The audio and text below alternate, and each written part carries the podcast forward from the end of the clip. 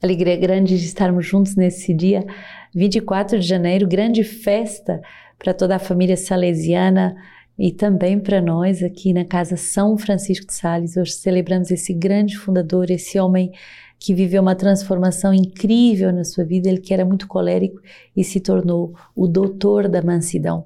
Um grande fundador, um grande uh, santo, uh, conhecedor das almas, um grande acompanhador e ele é certamente o santo mais citado no nosso livro de vida.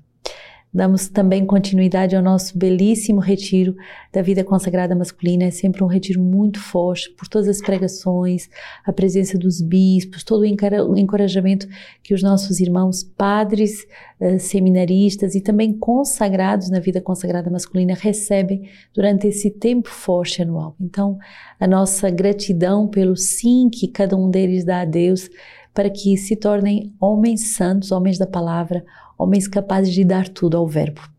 E hoje uh, celebramos esse dom do nosso livro de vida no número 43, que justamente fala da Eucaristia como dom do sacerdócio. O Senhor que nos dá um grande dom e ele nos dá esse dom através dos sacerdotes. A Eucaristia é um dom intimamente unido ao sacerdócio, que é o coração de Jesus, como declara São João Maria Vianney. Eu sou o pão dos fortes. Cresce e de mim te alimentarás. Não me transformarás em ti, como fazes com o alimento do corpo, mas te transformarás em mim. De fato, não é o alimento eucarístico que se transforma em nós, mas nós, mas somos nós que misteriosamente somos transformados nele. Cristo nos alimenta unindo-nos a Ele, Ele nos atrai a si.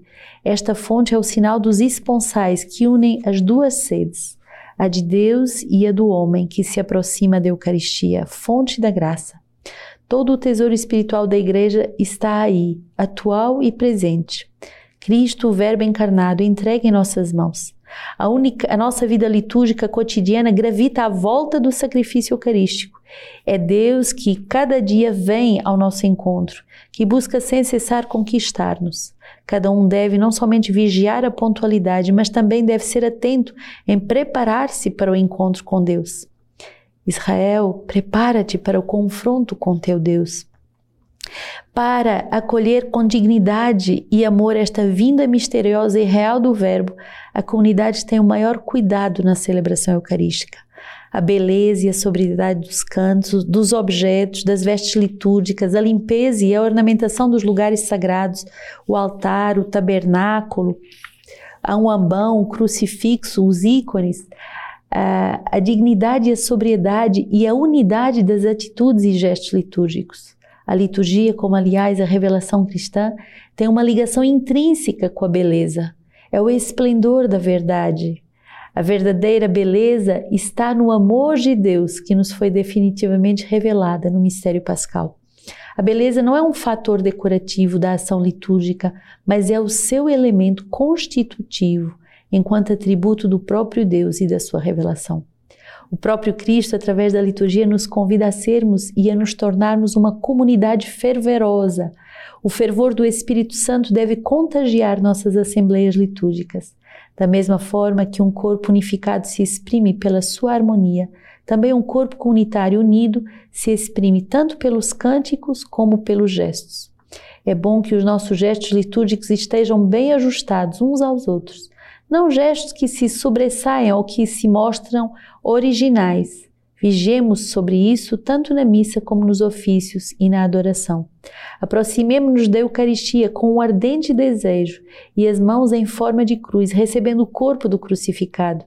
Aproximemos nossos olhos, nossos lábios e nosso rosto, unamos-nos à brasa divina, a fim de que o fogo do desejo que está em nós, acrescido pelo ardor da brasa, consuma os nossos pecados e ilumine os nossos corações. E participando da chama divina, sejamos inflamados e divinizados. Uma Eucaristia que não se traduza em amor concretamente vivido é em si mesmo fragmentária. Tão bonito essa, essa meditação sobre a Eucaristia que vai fazer com que nós percebamos a grandeza desse mistério. Somos chamados a ser divinizados, é, cada vez que nos unimos a Deus através do mistério eucarístico, nós nos tornamos um pouco mais Cristo, nós nos tornamos um pouco mais divinos, um pouco mais santos. Então, a, a, o zelo com que a comunidade Sementes do Verbo põe a preparar a Eucaristia, que ela celebra todos os dias, é o, é o zelo de mostrar esse grande acontecimento que Deus faz de cada um de nós seu, sua morada e seu templo. E claro, todo o amor ao espaço litúrgico, toda a beleza, todo o zelo, todo o cuidado na celebração litúrgica, na escolha dos cantos, que não deve fazer com que os músicos apareçam, mas com que a glória de Deus apareça, a unção de Deus se manifeste na Assembleia, para que a palavra de Deus seja escutada, é, memorizada, aprendida de cor, para que a palavra de Deus possa verdadeiramente agir nos nossos corações. Há uma ligação muito forte entre liturgia e beleza. A beleza não é um acessório, a beleza faz parte integrante da liturgia. Então, todas as nossas casas devem ser belas, porque elas são santuários da presença de Deus, e de modo muito particular, cada uh, capela, o altar, o ambão, os ícones, as flores, os arranjos litúrgicos, a, a celebração litúrgica e também os nossos gestos devem refletir essa unidade e essa beleza da Trindade. Somos felizes de sermos uh, uma comunidade eucarística e essa Eucaristia é dom do sacerdócio. Quer dizer que, graças aos sacerdotes e graças ao, ao número de sacerdotes cada vez mais crescente, as pessoas podem ter acesso à Eucaristia. Um dia alguém me dizia: uh, ah, os pobres não têm acesso à Eucaristia, então não devemos querer ter esse privilégio de comungar todos os dias. E, e eu respondi, mas ao contrário, devemos dar esse privilégio de comungar todos os dias aos pobres, fundando casas em todos os lugares, inclusive nos lugares mais pobres. A Eucaristia diviniza o homem, a Eucaristia santifica o homem. E por isso devemos rezar muito pelos consagrados que anunciam essa presença eucarística, mas também, de modo particular, pelos os sacerdotes que nos dão o corpo de Cristo. Segundo Samuel 5, então todas as tribos de Israel vieram ter com Davi em Hebron e disseram: Vê, nós somos dos teus ossos e da tua carne. Já antes, quando Saul reinava sobre nós, eras tu quem que saías e entravas com Israel, e o Senhor te disse: És tu que apacentarás o meu povo Israel, és tu quem serás chefe de Israel. Todos os anciãos de Israel vieram, pois, até o rei em Hebron, e o rei Davi concluiu com eles um pacto de Hebron, na presença do Senhor, e eles ungiram Davi como rei em Israel. Tinha Davi 30 anos quando começou a reinar e reinou durante 40 anos. Em Hebron, ele reinou sete anos e seis meses sobre Judá. Em Jerusalém, reinou 33 anos sobre todo o Israel e sobre Judá. Davi marchou então com seus homens sobre Jerusalém contra os jebuseus que habitavam na terra, e estes disseram a Davi: Não entrarás aqui, os aleijados, os cegos e os aleijados te repelirão. Quer dizer, Davi não entrará aqui. Porém, Davi tomou a fortaleza de Sião, é a cidade de Davi.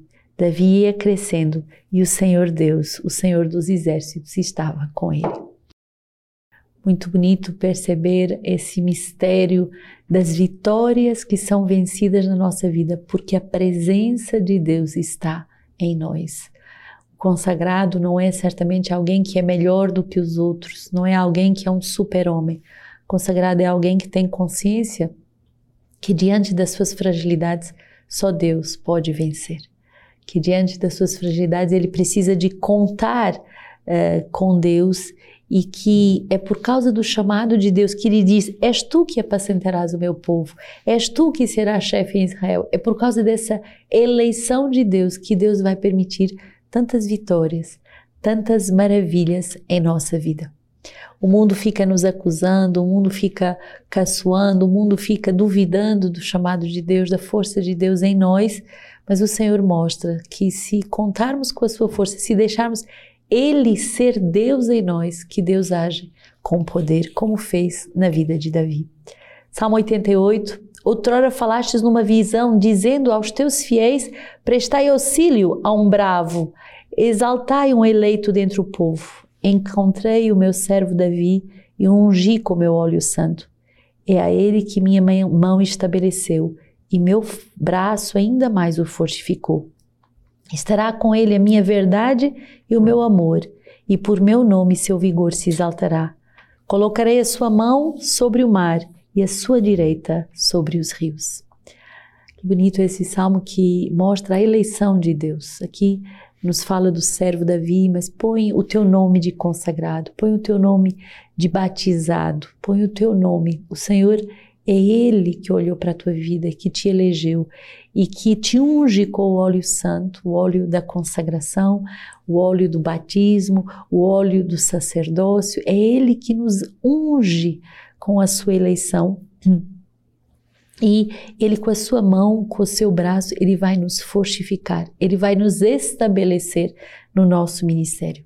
E quais são os dois presentes de Deus? E é tão bonito quanto uh, Santo Irineu vai dizer que o, a Trindade, o Pai tem dois braços, uh, o braço da verdade, que é o Verbo, e o braço do amor, que é o Espírito Santo. Ele nos dá justamente esse equilíbrio entre verdade e amor, entre verdade e amor.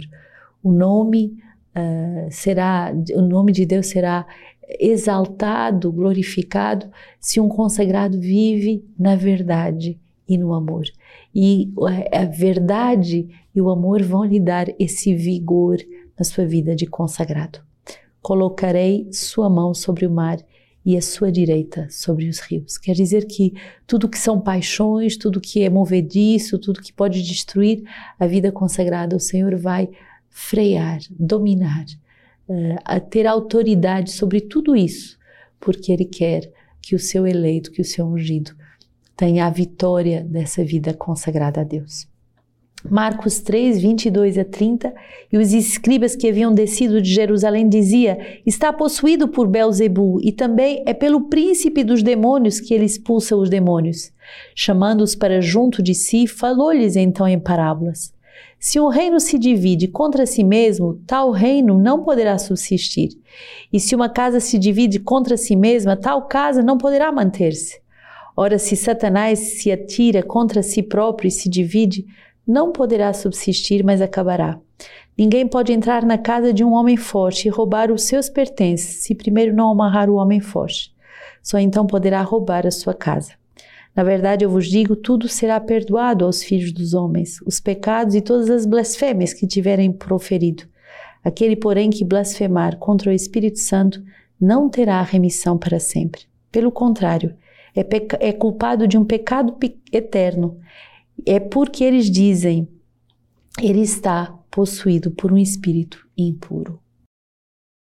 Impressionante ver Jesus, o ungido de Deus, o santo de Deus, ser tratado de demônio.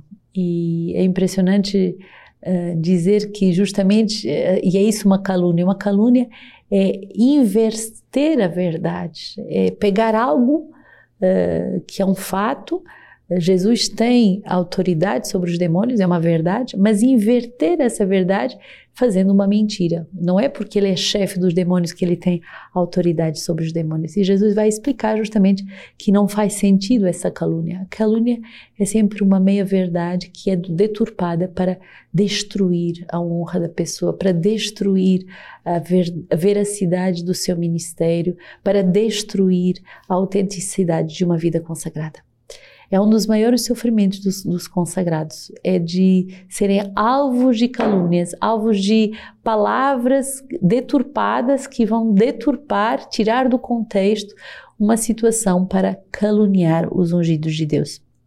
E aí o Senhor dá a arma, a arma é perdoar. Perdoar, tudo será perdoado, uh, de, devemos também nós perdoar é, mais cuidado, porque há, há pecados muito graves, que são os pecados contra o Espírito Santo, que esses não terão remissão. Quer dizer que se eu duvido uh, do perdão de Deus, que se eu duvido do poder da sua misericórdia, que se eu duvido e eu ponho em causa a, a, a, presença do amor que é o Espírito Santo, esse, esse pecado não poderá ser perdoado. Então, um consagrado vai ser, ao mesmo tempo, alvo de calúnias, alvo uh, dessa obra de divisão que o demônio quer fazer, de confusão, e ao mesmo tempo, um consagrado deve ser esse portador do perdão, perdoar e confundir os seus inimigos com o perdão. Como uh, vencer os inimigos que te caluniam, senão através do teu perdão. São Francisco de Sales é esse mestre nessa grande uh, virtude de levar as almas à plenitude do amor. Ele nasce em 1567, uma, sua mãe era condensa e, e ele vai ser formado na Companhia de Jesus, onde vai uh, ter muitas disciplinas, uma grande formação, tornar-se um homem muito culto e aprender muitas línguas. E logo desde muito cedo faz voto de virgindade, de castidade e procura viver sempre a vontade do Senhor. Esse santo uh, vai escrever um livro muito bonito, é Introdução à Vida Devota, e ele vive o amor de Deus também uh, através do Tratado do Amor de Deus. São obras muito profundas, muito belas, que falam justamente dessa relação da alma com Deus. Um dia ele é atacado em desconfiar da misericórdia de Deus. E aí ele vai pedir a Nossa Senhora que o auxilie e que o liberte da desconfiança. E ele recebe essa graça. Se você, como consagrado, duvida da misericórdia de Deus, se você, como homem e mulher de Deus, duvidam da misericórdia de Deus, peçam essa graça a São Francisco de Sales, que também teve o mesmo tipo de tentação e de dúvidas. Ele vai estudar direito em Pádua eh, e, eh, contrariado pela sua família, ele quer ser padre e vai buscar a santidade não só para si, mas para muitos outros, através da pregação, através do zelo apostólico, através da evangelização, através de um grande carisma de unidade e uh, através da imprensa, ele escreve através da sã doutrina e ele vai ser uh, eleito bispo em Genebra. Depois como coadjutor, primeiro como coadjutor e depois sendo titular. E esse homem que era colérico, que tinha um temperamento muito forte, vai ser o apóstolo, vai se tornar o apóstolo do amor e da misericórdia. Engraçado, ele é tentado naquilo que ele seria santo. Ele é tentado em duvidar da misericórdia, ora que justamente ele é chamado a ser apóstolo, doutor da misericórdia. Descobre-se que com a sua morte que a sua, a sua mesa estava toda arranhada por baixo. Porque com seu temperamento forte, muitas vezes ele preferia arranhar a mesa do que responder sem amor e sem mansidão às pessoas vai fundar também a Ordem da Visitação e é uh, o padroeiro da família salesiana fundada por Dom Bosco. E Dom Bosco amava tanto São Francisco de Sales que quer que a sua congregação tenha o nome do seu uh, santo padroeiro, salesianos. É também doutor dos escritores e dos jornalistas devido ao conteúdo profundo dos seus escritos. E morre aos 56 anos tendo vivido 21 deles né, como bispo a serviço do sacerdócio, do, do, do seu episcopado. Olha que bonito, na introdução à vida devota, ele vai nos dizer assim: Filoteia, será que seria conveniente que os bispos quisessem viver na solidão como os cartuchos? Ou que os casados não se preocupassem em aumentar os seus ganhos mais do que os capuchinhos? ou que o operário passasse o dia todo na igreja como religioso e que o religioso estivesse sempre disponível para qualquer tipo de encontros a serviço do, próprio, do próximo como bispo, não seria ridícula, confusa e intolerante essa devoção? Contudo, este erro absurdo acontece muitíssimas vezes.